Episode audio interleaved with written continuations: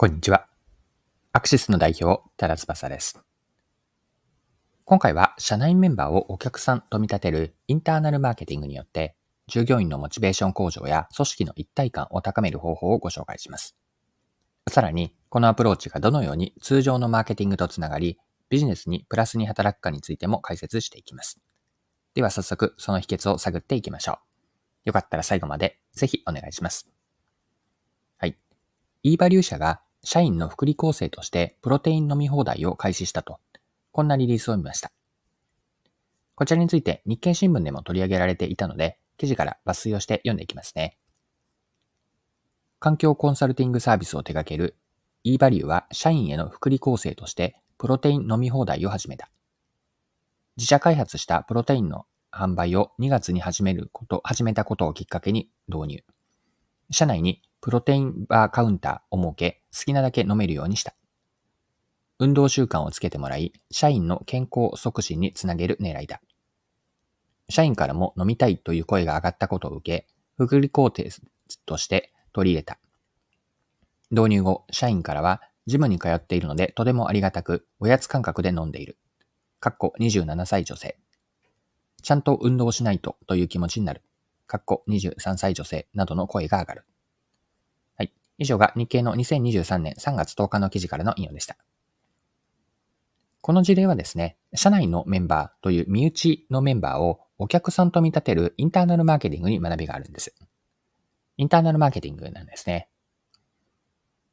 でインターナルマーケティングとは何かからなんですが、インターナルマーケティングでは組織内の関係者をお客さんと見立てて、まあ、彼ら彼女らに対してマーケティング活動を行うことです。ご紹介した eValue の社員の社員への福利構成として、プロテイン飲み放題にした事例というのは、インターナルマーケティングと捉えることができるんです。社内メンバーに積極的に利用してもらうための方法を考えることで、実際のお客さん向けのマーケティングに役立つアイデアが生まれます。お客さんに売ろうとしている自社の商品を自分たちも実際に使っているかどうか、これ大切なポイントなんですよね。自分たちが一番のヘビーユーザーになることで商品の特徴だけではなくて用途ごとの具体的な使い方であったり商品の開発背景、作り手の込めた思いまでを深く理解できるんです。これによりお客さんに対して商品の魅力をより具体的に伝えられ、お客さんにも自信を持って商品を進めることができます。ただしなんですが、インターナルマーケティングの利用における文脈とか前提、実際のお客さんのそれと違うとそれと同じではないこと、まあ、違うことには注意が必要なんです。まあ、前提や文脈が違うと。社内メンバーをお客さんにするというインターナルマーケティングなんですが、身内の人間であって、そのピュアなお客さんではないんですよね。今回の事例で言えば、プロテイン飲み放題というのはあくまで福利厚生として社内で提供されていて、まあ、社員は無料で利用ができる立場にあります。一方、実際の本当のお客さんはお金を払って商品を購入する人たち、立場にあるので、この文脈が本当のお客さんとは全く一緒ではない。この前提は忘れないようにしておきましょう。はい。で、インターナルマーケティングと通常のマーケティング。通常のマーケティングというのは、インターナルマーケティングに対してエクスターナルマーケティングと、外側にという意味でのエクスターナルをつけるんですが、あえて今エクスターナルマーケティングと言いますが、この両者ですね、お客さんと見立てる対象が異なるものの、その本質のところは同じだと思うんです。ではどういった共通点があるのかなんですが、共通点からここでは重要なことを3つに絞って見ていければと思います。まず1つ目、共通点として大事なのはお客さんの理解です。というのも、マーケティングというのはお客さんから選ばれるよう作る活動なんですよね。で、選ばれるためにはお客さんの持つ価値観とか、その欲しいと思う気持ち、奥にある望みであったり不満を理解する必要があります。マーケティングというのはお客さんの理解に始まってお客さん理解に終わるのかなと。今、お客さんの理解に終わると言ったんですが、ここの意味というのは、マーケティングというお客さんに選ばれる働きかけをして、初めてお客さんのまだ知らなかった側面を理解することもあるので、顧客理解から始まって、最終的に顧客理解に終わると。こんな捉え方を私自身がしています。インターナルマーケティングでも、エクスターナルマーケティングでも、対象となるお客さん、その彼ら彼女らのニーズとか価値観を理解することって重要なんです。これによって戦略に落とし込んだりとか、適切なメッセージを考えることができます。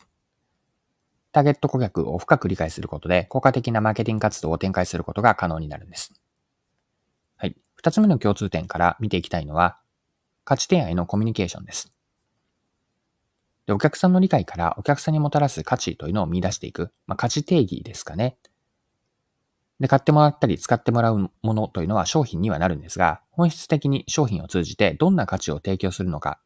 提供することになるのか、ここを考えてしっかりと定義をするんです。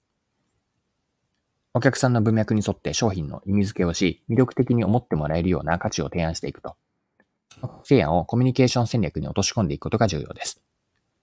インターナルマーケティングでもエクスターナルマーケティングでも、いずれの適切なメッセージを伝えて、ターゲット顧客との関係を強化することが求められます。はい、3つ目のポイントを挙げておくと、評価と改善。ここもインターナルマーケティングでもエクスターナルマーケティングにも共通する大事なポイントです。マーケティングを実行した後は、それをやりっぱなしにせず、事前の想定や目標と照らし合わせて、何がうまくいったのか、何がうまくいかなかったのかを評価するんです。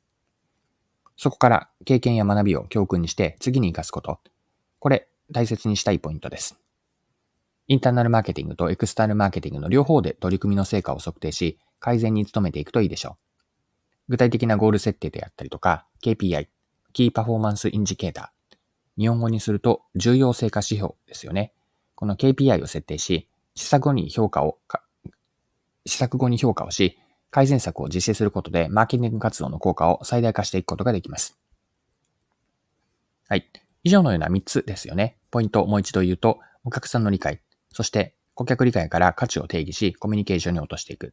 その後、実行したことの評価と改善と。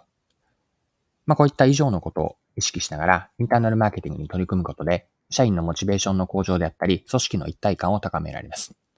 まあその結果、組織全体の生産性向上であったり、その後のエクスターナルマーケティングにつなげて、お客さんへの価値を高めることで、ビジネスの成功につながるでしょう。